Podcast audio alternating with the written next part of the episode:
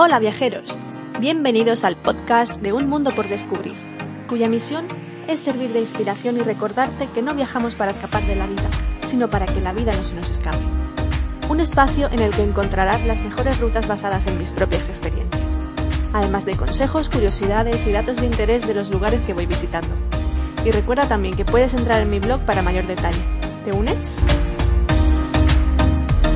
En el episodio de hoy te traigo una de mis rutas preferidas, la Costa Azul, en la que visitaremos lugares como Mónaco, Niza, Cannes, Port Grimaud, Saint-Tropez y Marsella.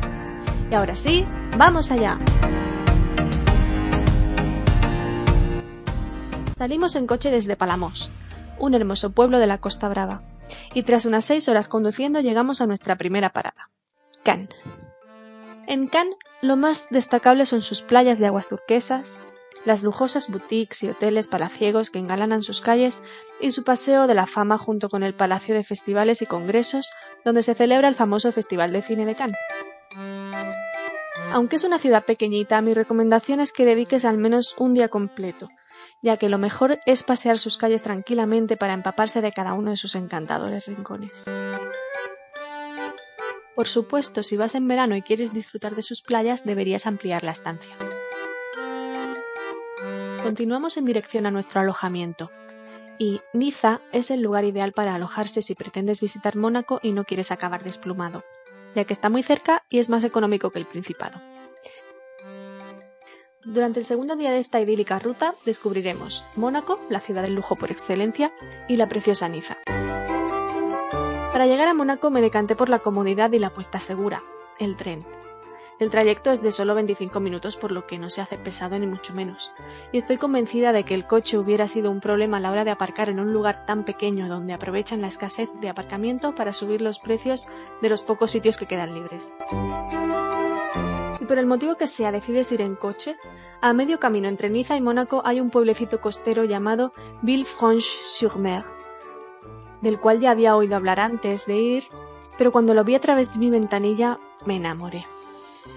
Lo que pasa que no tuve tiempo de visitarlo, así que si tienes tiempo seguro que es un acierto dedicarle unas horas. Ya en Mónaco he de decir que, a pesar de haber planificado dedicar solo medio día a esta pequeña ciudad, recomiendo no subestimar sus dos kilómetros cuadrados de extensión, puesto que estos dan para mucho, y mínimo tienes que dedicar un día para disfrutar de ella de manera relajada. Lo más cercano a la estación de tren era lo que más ganas tenía de ver. En efecto, se trata del Casino de Montecarlo, el cual abre sus puertas a las 2 de la tarde, dato importante a tener en cuenta si queréis visitar sus instalaciones. Cerca del casino podéis visitar el puerto Hércules, donde además de encontrar lujosos yates atracados, se obtienen unas impactantes vistas de multitud de edificios emergiendo de la propia montaña, que conforman un paisaje digno de admirar. Cerca del puerto se encuentra la famosa curva del circuito de Fórmula 1 de Mónaco, un imprescindible para los amantes de este deporte. A continuación, nos toca comenzar a subir por la rampa principal, en francés Rampe de la Major, que nos llevará hacia el Palacio Grimaldi. Este palacio es la residencia oficial del príncipe de Mónaco y está abierto al público para su visita. Otro de los iconos de la ciudad es la Catedral de San Nicolás, lugar donde se encuentran enterrados los famosos Rainiero de Mónaco y Grace Kelly. Ahora bien, aunque a mí no me dio tiempo de visitar nada más, dada mi pésima planificación de novata, en Mónaco hay muchos más lugares de interés que puedes visitar como el Museo del Automóvil, el Museo Naval, el Oceanográfico, el Estadio de Fútbol Luis II, el puerto de Fontville, etc.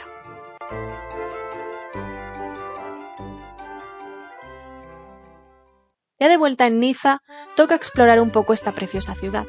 Y comenzamos por la Plasma Sena, centro neurálgico de la ciudad. Se trata de una plaza grandiosa rodeada de soportales, fuentes y zonas ajardinadas, cuyo pavimento la convierte en una plaza inconfundible, presidida por la escultura del dios Apolo en la conocida Fuente del Sol.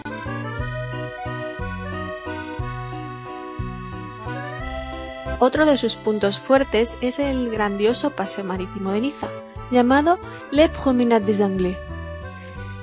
desde donde se pueden ver elegantísimos edificios de hoteles, bancos y casinos, siendo el más destacado el Hotel Negresco. En este bonito paseo también encontramos un ascensor para subir a la colina del castillo, aunque si te gusta caminar puedes hacerlo a pie. Una vez arriba se obtienen unas vistas maravillosas de la ciudad y del mar. Si continuamos por el paseo marítimo tras esta colina, encontrarás el puerto de Niza, más adelante el barrio de Riquier y la Vieilleville, lugares que tampoco debes perderte y donde ponemos punto y final a este intenso día. Llega el tercer día de nuestra ruta y toca trasladarse a Marsella, no sin antes parar en la Catedral de San Nicolás de Niza, una iglesia ortodoxa rusa que bien merece la pena una visita.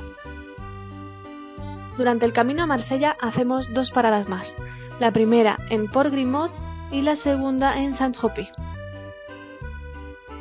Port Grimaud es un lugar muy especial, que se encuentra a tan solo una hora y veinte de Niza.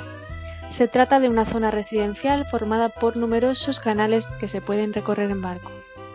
Durante este recorrido podrás ver casas con embarcaderos, ya que su principal medio de transporte es el barco, y bellas zonas ajardinadas. En la entrada del pueblo hay una pequeña plaza donde encontrarás restaurantes, tiendas y los embarcaderos para hacer este idílico paseo por los canales. A 10 minutos de este bonito lugar se encuentra la conocidísima Saint-Tropez. Si una de las características principales de la Costa Azul son sus bonitas playas y su alto nivel de vida, sus yates, coches de lujos y boutiques de primeras marcas, Saint-Tropez es el corazón de esta costa. Y es que incluso podría afirmar que los yates que llegué a ver allí no tenían rival alguno. También debo apuntar que el casco antiguo en sí no me gustó mucho, estaba muy descuidado, sobre todo la iglesia de Nuestra Señora de la Asunción, famosa por haber aparecido en numerosas películas.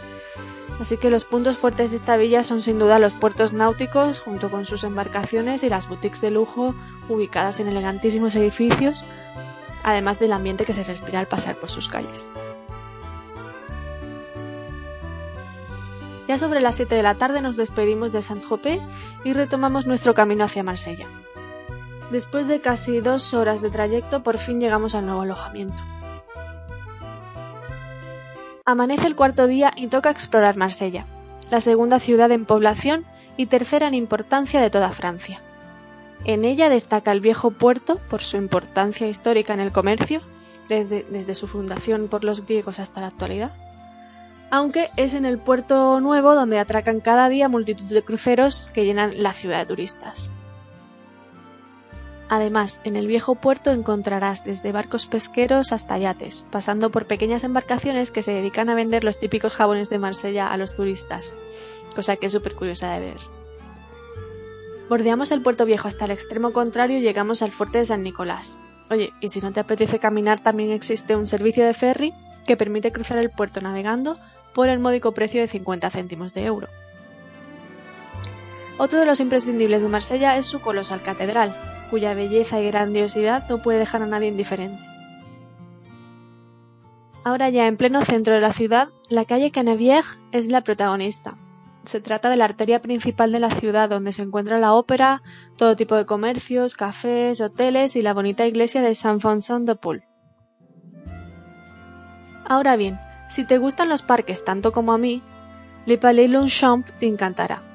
Es un parque público de grandes dimensiones con una fuente central ornamentada con numerosas esculturas que te dejará sin palabras. Si eres un amante de los vestigios romanos, la Porte d'Aix es tu lugar. Este bonito arco del triunfo marca el antiguo punto de entrada a la ciudad en el camino de Aix-en-Provence. Por otra parte, el barrio Le Panier es el auténtico barrio histórico de la ciudad, decadente pero imprescindible para comprender la cultura y los contrastes de la ciudad marsellesa.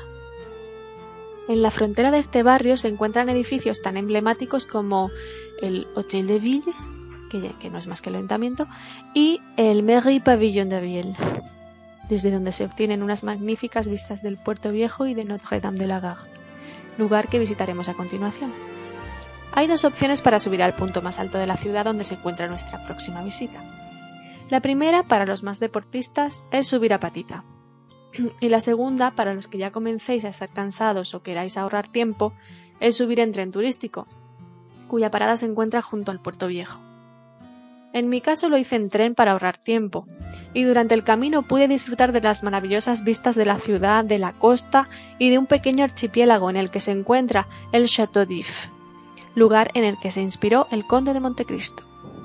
Una vez arriba, entramos a la basílica y como suele pasar en Francia, la belleza de su interior incluso supera la del exterior. Sin duda es otro imprescindible de esta ciudad.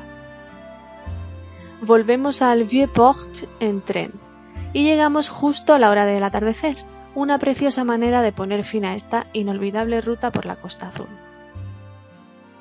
En resumen, si te gustan los road trips, descubrir las ciudades a tu ritmo y visitar lugares de ensueño, este es tu destino ideal. Un viaje para deleitar todos tus sentidos del que volverás enamorado o enamorada de esta maravillosa costa.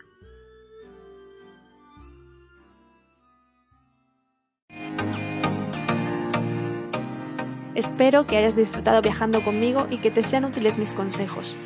Recuerda dejarme tus comentarios, impresiones, experiencias o consultas y te responderé encantada. Mil gracias por compartir este podcast, gracias por darle me gusta y suscríbete para seguir viajando juntos. Si no puedes esperar el siguiente destino, siempre puedes dirigirte a mi blog www.unmundopordescubrir.es para continuar descubriendo lugares maravillosos. Hasta pronto, descubridores del mundo. Os espero en el próximo episodio.